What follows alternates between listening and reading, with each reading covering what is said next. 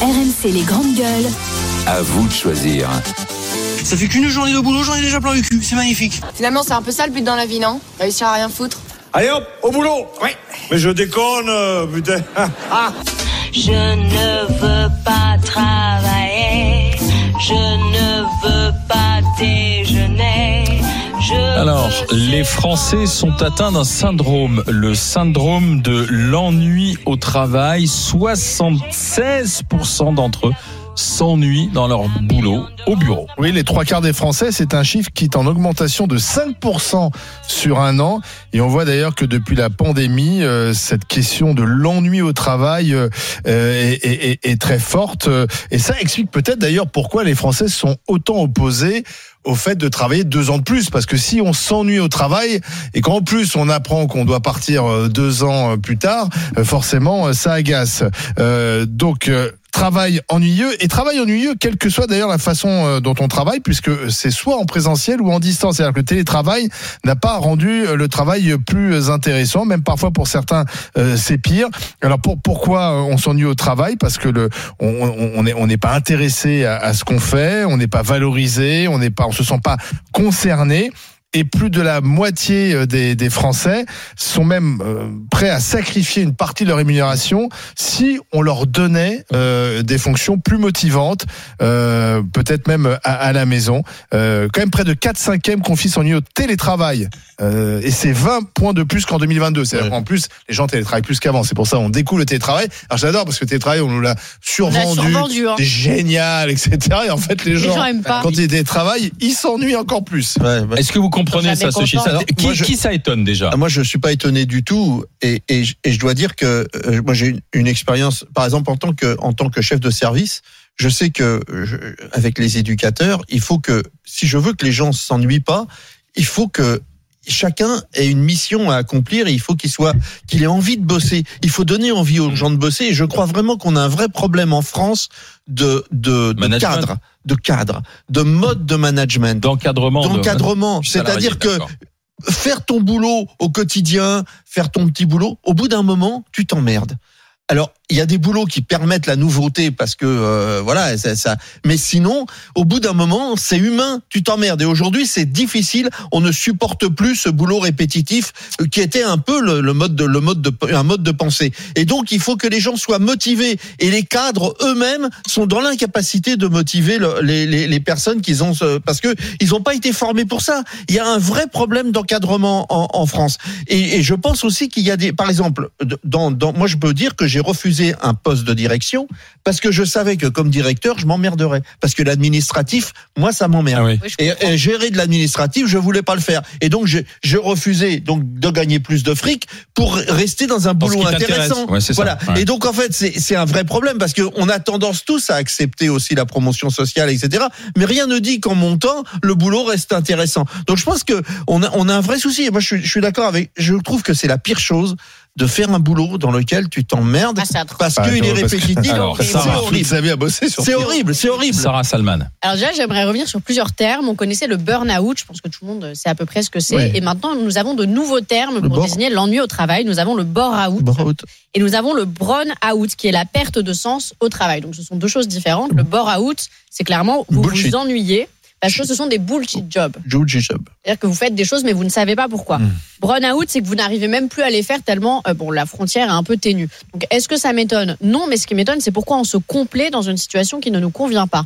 Aujourd'hui, on a quand même l'embarras du choix. On peut faire quelque chose, on peut tout plaquer, aller à Bali et ouvrir une start-up. On peut faire des choses. Donc, pourquoi, quand on a un travail qui ne nous convient pas, on vient pleurnicher et dire ça ne me convient pas, mais je ne bouge pas? Moi, c'est un discours qui est pour moi inaudible. Ça ne te convient pas. Tu te prends en main, tu viens pas pleurnicher et tu cherches autre chose. On peut pas se dire je vais passer les 40 prochaines années de ma vie à faire quelque chose que je n'aime pas. Bah, pour moi, c'est pas possible. Après que Ouais. les Français s'ennuient, C'est oui. pas que t'aimes pas. Euh, euh, C'est ne je crois que c'est différent. Non, non, c'est que tu t'ennuies. Attention, par exemple, tu peux être une infirmière, euh, être passionné par ce travail, mais il se trouve que tu es devenue infirmière parce que tu étais passionné par l'aide aux autres, par le care. Et on te tu- demande tu de te- faire autre chose. Et tu te re- mais pas seulement, tu te retrouves dans un service où finalement on ne t'intéresse pas au boulot, c'est-à-dire on te met dans Oui, un, mais tu, un- tu un as le lien de avec système. le patient. Mais- Ça- mais tu- justement, on te fait perdre le lien avec le patient. On te dit tu as tu as trois minutes, tu as trois minutes dans chaque Non, mais chambre. là, il y a Non, mais il y a deux- choses. Il y a voilà. ceux qui n'ont pas choisi leur métier. Par dépit. Et mais là- donc, alors parfois, au contraire, tu peux avoir des bonnes surprises. Bien Parfois, il y a sûr, plein de gens qui n'ont sûr. pas choisi, puis Bien sûr, bah, finalement, bien sûr, bien le- sûr. et puis d- d'autres qui vont s'ennuyer. Et puis il y a ceux qui avaient choisi leur métier et finalement, Il y a une euh, un prof par exemple, et qui à un moment donné se rendent compte, bah non, pour Par X raisons. Oui, mais vous voyez bien que les, les Par carrières, système, par- aussi pardon, mais ne sont plus linéaires. Avant, quand on arrivait dans une entreprise, on restait 40 ans. Maintenant, les carrières On peut quand même avoir la possibilité. Je dis pas que c'est facile. On se posait moins de questions quand même avant. hein. avant, les gens arrivaient dans une on se posait entreprise moins de et ils les Attends, 40 ans de one shot. On Maintenant, était les fort gens, bien. au bout de 3 ans, ils disent J'aime pas. Qu'est-ce que je vais faire de ma vie? On Il y a était fort qui bien avant, ça. tu sais. Ils reprennent leurs études. Moi, je connais des gens qui ont passé le barreau peut-être à 45 ans, qui disent je plaque tout, je reprends mes études et j'y vais. J'ai mis de l'argent de côté. Et ça, c'est Ah quelque oui. chose que Kevin les gens ne faisaient pas il y a plusieurs décennies. Oui, non, mais Ouais. je suis d'accord avec Sarah sur la maîtrise de son destin. Mais parfois, c'est compliqué. Quand on a une famille, quand on n'a pas forcément fait beaucoup d'études, quand on est dans une situation, par exemple, on vit à la campagne, évidemment qu'on est maître de notre destin, mais parfois il y a des freins. Il ne faut pas non plus, euh, si vous voulez, euh, entre guillemets, criminaliser euh, ces gens-là. Après, il y a une autre question qui se pose. C'est, il y a des gens qui ont une vocation au départ ils se retrouvent à faire le métier qu'ils ont toujours voulu faire et ils se rendent compte que finalement, la vocation s'écrase sur le mur des réalités. Il y a par exemple beaucoup de fonctionnaires. Au départ, ils sont motivés. Les profs, ils se disent, on va réinventer le monde. Les infirmières pensent, on va soigner les patients, ça avocats, va être pareil, formidable. Et puis, au fur et à mesure du temps, d'année en, en année, le fonctionnaire se met juste à fonctionner. Pourquoi? Parce qu'on ne valorise pas forcément le mérite, parce que ceux parfois qui en font plus sont euh, pointés du doigt par rapport à ceux qui en font le minimum, parce qu'il y a des problèmes de perspective de carrière, parce qu'on se rend compte que finalement on peut être méprisé, on a une, un salaire qui n'est pas à la hauteur de ce que l'on fait ou à la hauteur de nos études, et c'est tout ça finalement qu'il faut repenser. Et un truc sur le télétravail, il y a des sociologues qui ont très bien montré ça. Ce qui fait aussi l'intérêt du travail, c'est le lien social qu'on a au bien sein euh, de, de ce dernier. Et c'est vrai que le télétravail fameux, L'homme est prouve un animal. totalement ça. Moi, j'ai des collègues, Un par piège. exemple, qui vont au collège, évidemment, pour les élèves, etc., mais parce qu'ils retrouvent aussi leurs autres collègues. Alors après, moi, me concernant, j'ai une chance formidable, c'est que j'ai des élèves qui sont tous différents, c'est que je peux varier les supports pédagogiques, je trouve encore un sens à mon métier, même si parfois c'est compliqué. Donc, j'aimerais aussi dire aux auditeurs qui nous écoutent, si vous voulez faire prof, faites quand même ce métier, ça reste passionnant et on en recherche. Franchement, peut-être que vous serez un petit peu déçus, mais ça peut être une belle carrière qui vous attend. Sarah n'a pas tort de dire quand même qu'aujourd'hui, il est quand même plus facile, même si ça demande des efforts, que tout le monde peut le faire, de changer aussi de Oui, direction. oui, On connaît tous autour de nous Bien sûr. des gens qui à J'en connais 40, plein. 50 ans. Bien sûr. Alors c'est vrai que ça demande des efforts, parfois des sacrifices financiers. Oui. Euh, ça aide quand tu es à deux, il y en a un qui continue à travailler, l'autre qui alors que l'autre est en train. Mais avant ça n'existait pas. Ah, les et aujourd'hui, d'autant plus que euh, on sait qu'on doit travailler plus tard, que la vie euh, Alors. s'arrête Et les pas. gens J'ai faire un exemple. qu'ils aiment. J'ai un exemple. On en a plein. Hein. J'ai un ami qui travaillait chez Mazar dans l'audit financier qui a tout plaqué pour devenir professeur des écoles. Alors, je Voilà. peux vous dire que son salaire a été Ouais. quasiment divisé par deux, mais aujourd'hui, il est heureux. Mais il a pu le faire parce qu'il a mis de l'argent de côté Ah. et parce qu'il a aussi une femme qui ramène de l'argent à Mais la maison. Cet exemple-là, je peux le citer chez les avocats. Moi, euh, quand j'étais à l'école des avocats, j'ai plus les chiffres, mais il y en a un sur trois, il me semble, qui part dans les dix pro- premières années. Et il y en a qui disent clairement, moi, je vais ouvrir une crêperie. Enfin, les gens ont juste envie de faire ce qu'ils aiment, et ça, c'est vrai. Florian est avec nous. coup, le- Florian, bonjour. Oui, bonjour. Bonjour. Alors, est-ce que vous faites partie de ceux qui Pardon s'ennuient au travail aujourd'hui Eh bien, euh, qui... Totalement. Totalement. quoi C'est totalement ça. Euh, je suis chauffeur-livreur. Mhm. Donc, euh, bah, je passe ma journée dans, dans un camion et bah, pareil, euh, je suis tout à fait en accord avec le, le dernier, euh, je crois que c'est Étienne Lebig. Euh, je je, je m'ennuie, j'ai pas de collègues, euh, je vois personne à part quelques clients par-ci par-là dans, dans ma journée et euh, je m'aperçois que j'ai plus de plaisir au travail. Donc, euh, bah, j'ai décidé de, de démissionner là il y a, il y a trois jours. Et c'est fait? Pour, euh, Pour ouais, faire ça quoi y est. Vous avez un projet? Pour le moment, je sais pas. Mais non, pour le moment, je ne sais pas. Euh, j'ai déjà posé quelques candidatures par-ci par-là, mais Dans euh, quel domaine? Ben, je sais pas. Là, je suis prêt à partir sur de l'intérim pour euh, pour vraiment euh, faire autre chose. Et Vous avez envie de rencontrer, d'être avec De des gens, des avec gens, des en fait. collègues. Ouais, vous voilà, avez c'est ça. senti. Est-ce que vous avez senti parce que euh, c'est amusant ce que vous dites, ça- c'est arrivé à des collègues. Est-ce que vous avez senti que vous étiez à la limite de la de la rupture et que vous, en fait vous vous êtes vous avez fait enfin vous avez sauvé votre vie, vous avez sauvé votre vie là? totalement. Totalement, totalement. Ouais. J'ai un, j'ai vraiment, ouais, je me suis retrouvé, je, je me sens seul. Je me sens seul alors que je travaille, que je vois des clients, mais Ouais. je me sens seul et je me dis non, j'ai besoin de collègues, j'ai besoin de contact avec les gens et, et voilà, j'ai besoin. euh, Tant pis, c'était un CDI, mais euh, voilà, je suis prêt à aller faire de l'intérim pour. euh, Et à être payé moins? Ah non, être payé plus parce que c'était un, c'était un mi-temps là et euh, non, non, euh, être payé plus.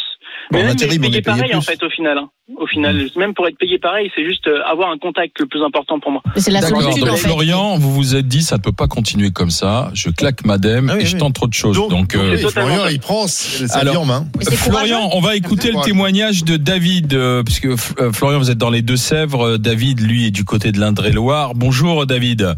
Bonjour, bonjour à tous. Bonjour David. Conseiller téléphonique, c'est ça?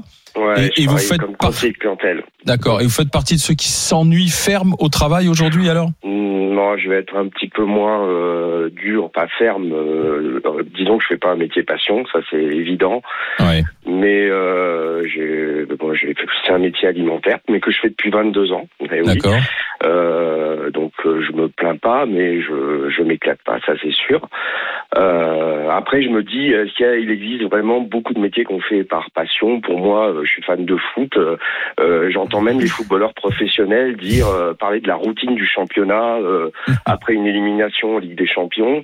Je me dis, même vous, les, les journalistes, par exemple, je pense que vous, vous avez certainement un des plus beaux métiers du monde.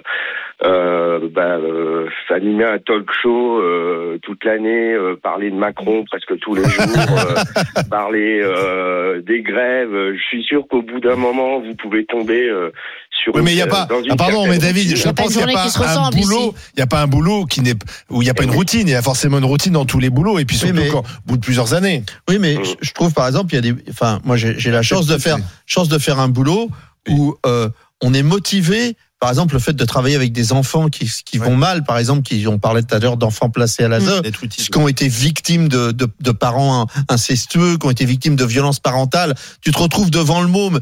Là, là, je veux dire, la, la, même si tu, même Ah, si tu es là, la, passion, la passion revient et d'un seul coup, tu te dis, quand tu es devant ce môme, tu te dis pas, ah bah je dois partir à 4 Oui, heures mais ça, c'est le sentiment tu aussi. vois, Non, non, mais Olivier c'est le sentiment d'utilité. ouais, Mais David, qu'il y a beaucoup de gens qui, ne comprennent pas le sens de leur travail. Fait mal parce que là, je, je ressens encore plus la vacuité de mon travail à moi.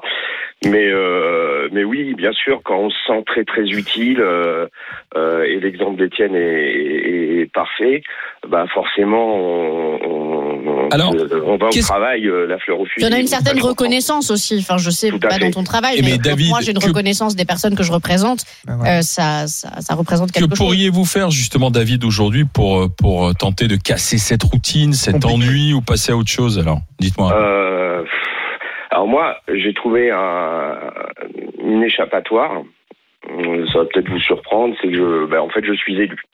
Voilà, Hein élu Vous êtes- syndical. Non, élu. c'est bien élu. ah oui, d'accord. élu. Ah oui, syndical, je, c'est suis, je, suis, je, suis, je suis dans un grand, un grand groupe, je suis élu, et là, du coup, je Ah. retrouve euh, Ah, bah, une certaine utilité, Bien sûr. euh, plus d'intérêt, plus de variété.